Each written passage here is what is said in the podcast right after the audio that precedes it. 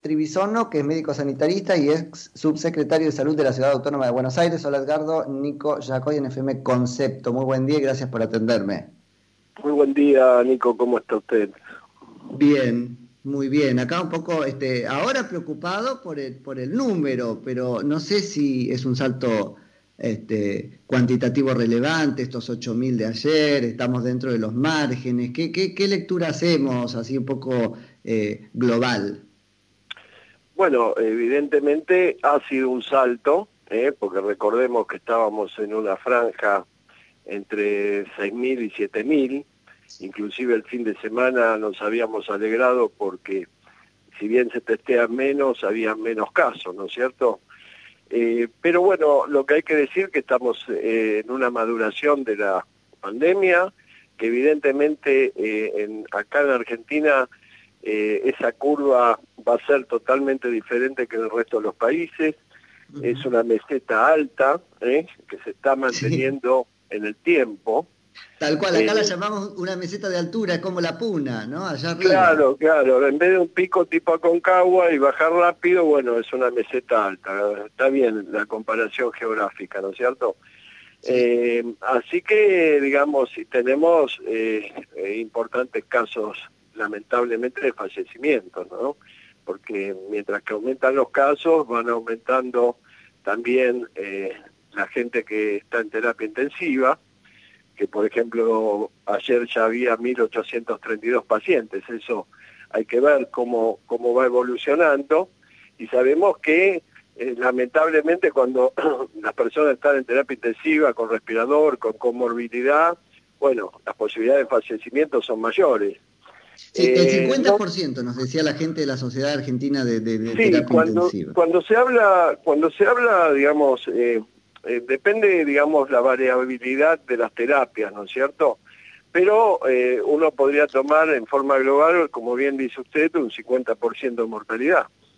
Entonces, si bien, si uno compara la cantidad de casos activos, ¿no es cierto?, es decir, esto es casos acumulados menos casos de recuperados, que son los enfermos eh, eh, activos, infectados activos, y compara el porcentaje, estamos en un 2.2% de gente que, que termina en terapia intensiva, cuando antes se hablaba de un 5%. Sí. Sí, sí, Pero también... eso, eso, es como ha aprendido el sistema, ¿no es cierto?, los profesionales de la salud a lidiar este, con, con la enfermedad, ¿no? Los tratamientos que se van ensayando.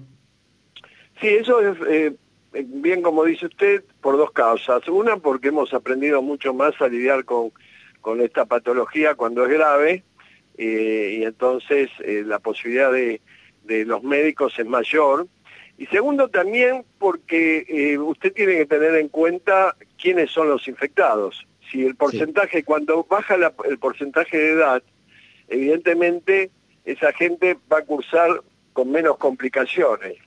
Entonces, si estamos en 36, 37 años, en el porcentaje de, infectados, de nuevos infectados, y, esto está pasando inclusive en Italia, que hay rebrote, pero eh, son más los jóvenes los que se contagian ahora, ¿no es cierto? Entonces, eso baja, no fue como al principio en Italia, que tiene una población de las más envejecidas de Europa y del mundo, y entonces al principio hizo un desastre también. Sí.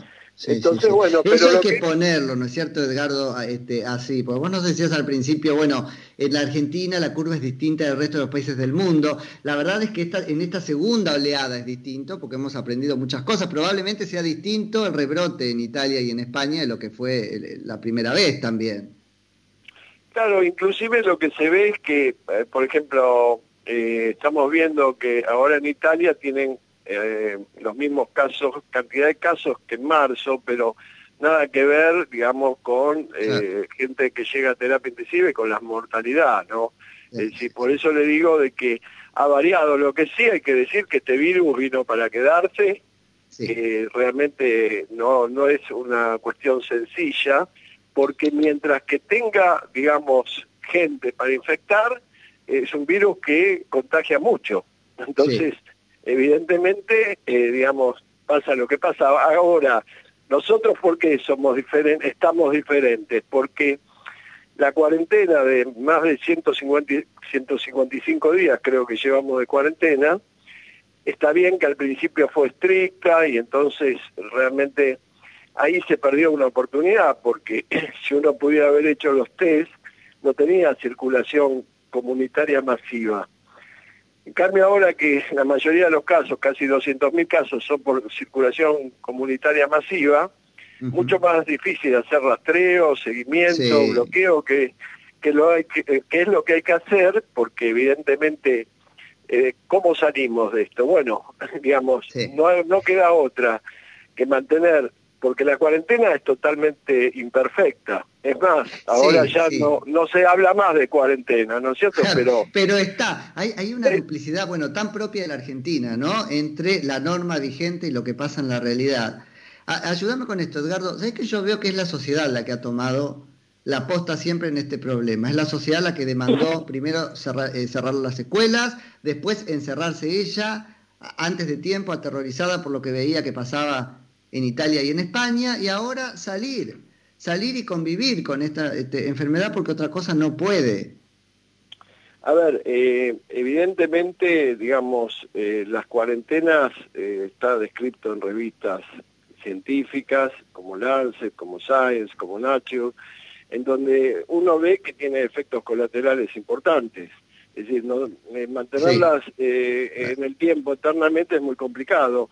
Entonces, eh, es una herramienta, pero es una herramienta importante, pero es una herramienta al fin y una herramienta más que trae la gente evidentemente a que está fatigada, desgastada psicoemocionalmente, hay muchos efectos colaterales de salud mental.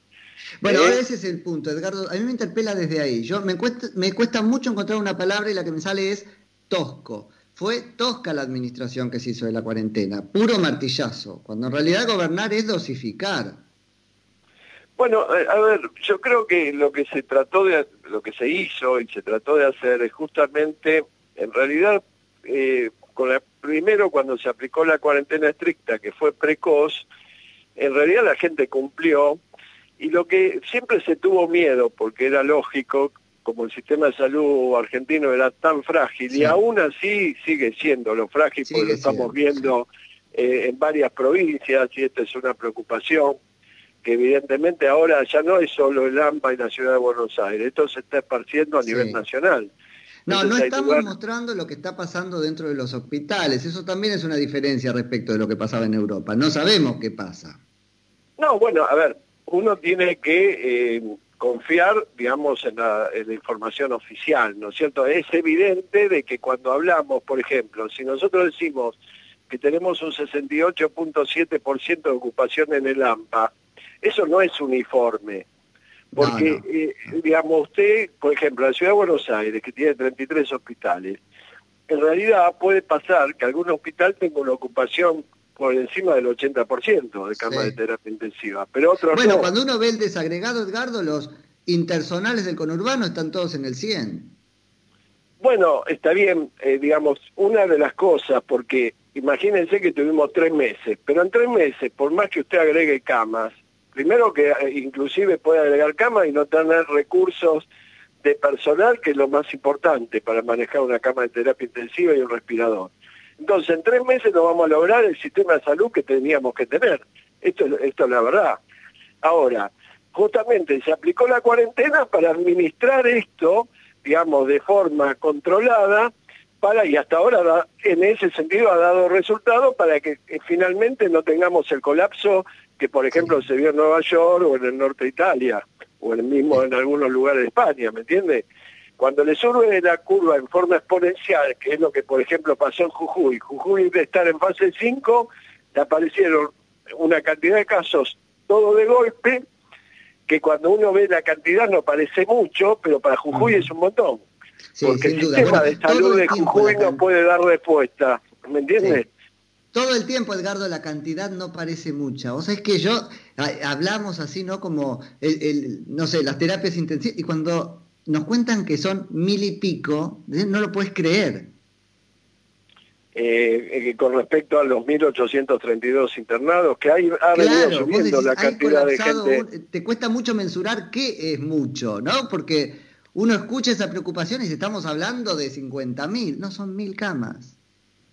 No, a ver, lo que pasa es que, vuelvo a insistir, acá eh, hubo, digamos, el problema está de que eh, uno, el, aumento de casos evidentemente se iba a dar, porque lo que hizo solamente la cuarentena, llamémosle metafóricamente, fue esconder los casos en un principio. Así es, así es. El empezarlo, aplanar la curva, para que justamente no tengamos una curva de tipo exponencial muy abrupta que colapse el sistema de salud.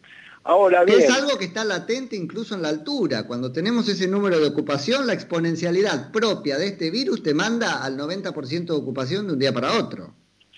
Claro, lo que pasa es que, a ver, eh, hay que insistir que tenemos que seguir cuidándonos. Evidentemente, como decíamos antes, por cuestiones de fatiga social, por cuestiones emocionales y por cuestiones económicas, la gente lamentablemente, hay gente que no puede hacer la cuarentena estricta, por más que lo quisiera, no sé, no es que la gente quiere violar la cuarentena, la mayoría del pueblo argentino ha sido muy respetuoso, sinceramente. Eso es un reduccionismo, tal cual, habrá dos locos que la quieren violar, el resto quiere aprender a convivir con esto. Mire, Jacoy, nadie se quiere enfermar y morir. no, claramente digamos, así que la gente hace todo lo que puede. Ahora, también, si no se testea la cantidad que se tendría que testear, ¿eh? porque ahora, ¿cuál es la fórmula para convivir con el virus? Bueno, es eh, las cosas que ya sabemos, mantener el distanciamiento social, los dos metros, usar la máscara y lavarse las manos por el lado de la gente, y no ir ni a hacer reuniones sociales y tratar de no estar en espacios cerrados, es decir, todo aquello que facilita el contagio hay que evitarlo. Eso por un lado. Por el lado del gobierno, tiene que seguir eh, eh, robusteciendo los testeos, eh, que estamos en el puesto 63 en el mundo, y además robusteciendo, viendo la posibilidad de cómo, ah, digamos, robustecen y fortalecen más cantidad de camas de terapia intensiva o prevén sistemas de derivación. Pero yo no creo eh, que vaya a colapsar. ¿eh? Esto es lo que me parece a mí, por lo menos en el AMBA. Lo que pasa es que eh, hay una realidad. Antes el AMBA representaba el 90% de los casos. Hoy está representando menos del 80%. Entonces, el, el famoso pico, que no lo vamos a tener así como pico, se está prolongando en el tiempo y es muy probable que en los primeros, a mediados de septiembre, veamos una, eh, un declive gradual, porque esto no va a ser abrupto, es primero en la ciudad de Buenos Aires, posteriormente un mes después en la provincia y después en el país. Es decir, que vamos a seguir teniendo casos altos. Edgardo, este, clarísimo todo eso. Eh, te hago un par de preguntitas medio puntuales. Una de las cosas este, que es un subproducto, si querés, de la decisión estratégica que se tomó que en principio es buena, de dilatar, es que en, esta meseta de altura se nos agota, se nos cansa, incluso humanamente, el profesional de la salud. ¿Qué está pasando con eso? Bueno, eh, todos sabemos de que eh, todo lo que es profesional de la salud, no solo acá, sino en el mundo, ha demostrado de que mucha gente se ha infectado, se calcula en el mundo un promedio entre el 12 y 15% de afectados en el, en el equipo de salud, ¿no?